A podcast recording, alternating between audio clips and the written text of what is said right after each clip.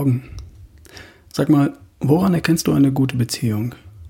Zum Beispiel daran, dass du, wenn du aufwachst, Hallo zu deinem Partner sagst, bevor du dein Handy zum ersten Mal in die Hand nimmst. Tust du das? Logisch, oder? Wirklich? Ich habe keinen Wecker. Und wenn ich einen brauche, verwende ich mein Handy. Meine liebe Nicole steht hin und wieder früher auf als ich und ich kenne das. Der Wecker im Handy klingelt. Ich nehme das Handy in die Hand, um es auszumachen. Mein Blick fällt auf das E-Mail-Icon und da steht eine Zahl oben rechts in dem roten Kreis. E-Mails. Vermutlich Spam, aber vielleicht. Ein Klick, schnell mal überfliegen. Da ist noch was bei WhatsApp. Wer hat gestern Abend noch was in der CrossFit-Gruppe geschrieben? Was? Ach ja, guten Morgen, Schatz. Gut geschlafen? Ich erinnere mich an eine Wanderung im Allgäu vor einiger Zeit. Wir sitzen in einem Gasthof. Die Tür geht auf. Eine Familie kommt rein. Vater, Mutter, Kind, Kind. Sie setzen sich, ziehen die Jacken aus, holen die Handys raus und alle vier vertiefen sich ohne ein einziges Wort in ihre Handys. Alle vier haben sich offenbar nichts zu sagen. Nach ein paar Minuten kommt eine Kellnerin, um die Getränkewünsche aufzunehmen und die Karten zu bringen. Man hat das Gefühl, sie stört. Sie reißt die Gäste aus etwas ganz Wichtigem heraus mit ihrer Frage, was wollen Sie denn trinken? Ich schweife ab. Ich versuch's nochmal. Woran erkennt man gute Beziehungen? Neulich im Coaching habe ich meinen Coachie gefragt, wie es denn beim Thema gute Beziehung bei ihm aussieht glücklich verheiratet, gutes Verhältnis zu den Kiddies. Ich mag meine Mitarbeiter und Kollegen und ich bin mir ziemlich sicher, die mögen mich auch. Wir kommen alle wirklich gut miteinander klar. Okay, und? Naja, ich habe nicht wirklich viele Freunde außerhalb meiner Familie und meines Kollegenkreises. Ich bin hierher gezogen und meine alten Freunde sind halt noch in der Heimat. Weißt du was? Das geht mir genauso.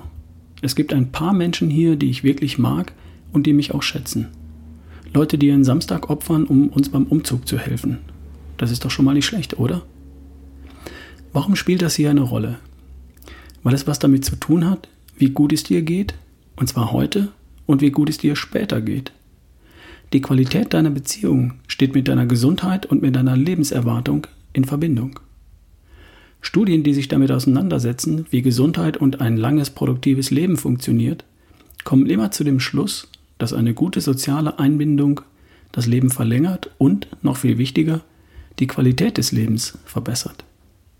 Eine gute soziale Einbindung bedeutet zum Beispiel Familie, zum Beispiel Freundschaften, kann auch soziales Engagement bedeuten.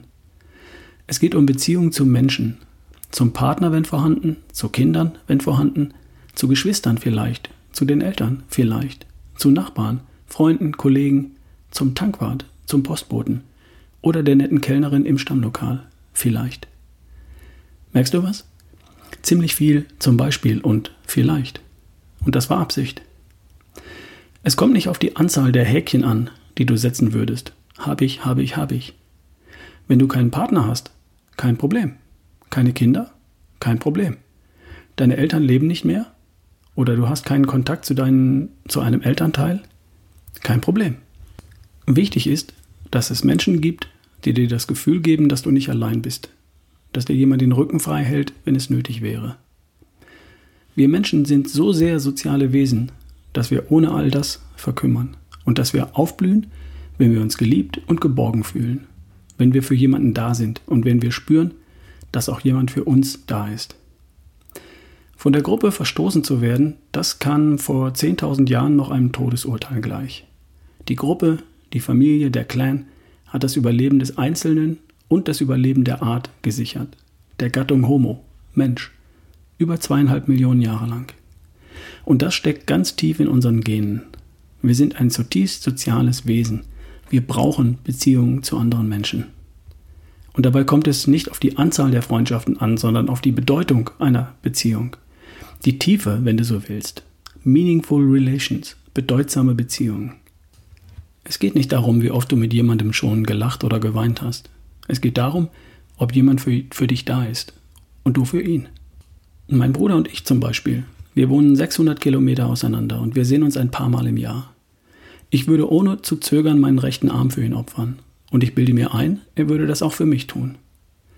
Das Gefühl von Geborgenheit, das Gefühl nicht alleine zu sein, das Gefühl gebraucht zu werden, vertrauen zu können, Das löst etwas in uns aus. Oxytocin und Serotonin sind zwei Glückshormone, die damit in Verbindung stehen. Und was bewirken die noch gleich? Glückshormone, die durch unsere Adern fließen?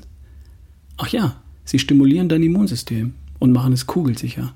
Und sie machen dich stark, schlank und fit. Was willst du mehr? Übrigens, gute Beziehungen brauchen keine großen Worte und keine großen Gesten. Sie brauchen Beständigkeit. Vertrauen braucht Zeit. Wen willst du heute einfach mal anlächeln? Und morgen wieder? Und übermorgen wieder? Und von nun an jedes Mal, wenn du ihn oder sie siehst? Dir einen schönen Tag. Bis morgen, dein Ralf Bohlmann.